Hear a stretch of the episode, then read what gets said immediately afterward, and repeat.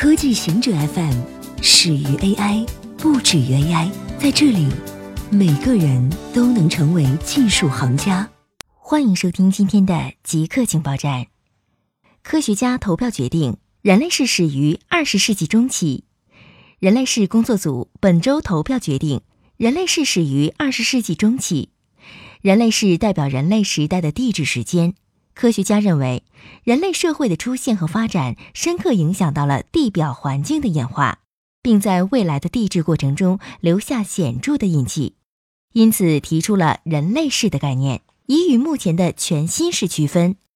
人类世工作组的三十四名成员中有二十九名成员支持以二十世纪中叶为该时代的起点，其特征是人口激增、工业生产加快以及第一枚原子弹爆炸。产生的放射性碎片嵌入沉积物和冰川中，成为地质记录的一部分。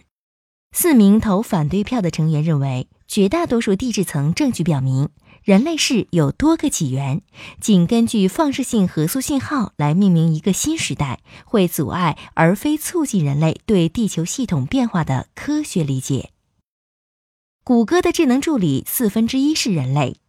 谷歌的电话智能助手开始为用户提供服务，它使用 AI 帮助用户完成预约或订餐等任务。这项技术给人留下了很深刻的印象，尤其是你认为的 AI 其实是人类的时候。某天下午，一家餐厅的服务员接到了名为谷歌助理的呼叫者的订餐电话。服务员察觉打电话的人真的像人类，于是问对方是不是机器人。对方立即回答他不是机器人。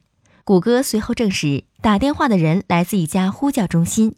搜索巨人称，百分之二十五的呼叫始于呼叫中心的工作人员，百分之十五的自动系统呼叫在某个时候需要有人类介入。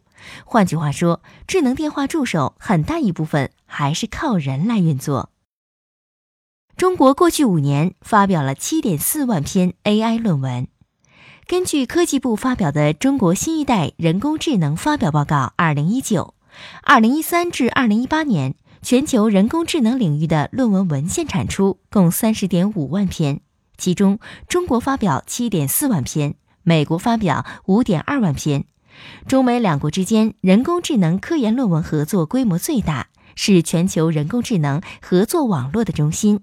中美两国合作深刻影响全球人工智能发展。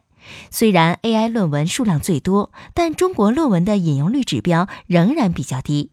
报告称，全国三十多所高校成立了 AI 学院，七十所高校自主设置了八十九个人工智能相关二级学科或交叉学科，人工智能还进入高中新课标。华为呼吁不要建数字柏林墙。国内媒体报道。华为副董事长胡厚昆周四在德国博斯坦国家网络安全大会上发表主旨演讲，阐述了对近期美国针对华为一系列事件的看法。胡厚昆表示：“今天我很高兴来到了美丽的博斯坦大学校园，在这里我看到了一段柏林墙旧址，这令我想起了这样一个事实：如今我们不再想竖起一道墙，我们也不想重复另一次痛苦的经历。”同样，我们不想在贸易中树立新的墙，我们不想在技术上树立新的墙，因为我们需要一个紧密联系的全球生态系统，以促进更快的技术创新和更强劲的经济增长。这也是人类社会得以繁荣发展的基础。以上就是今天所有的情报内容。本期节目就到这里，固定时间，固定地点，小顾和您下期见。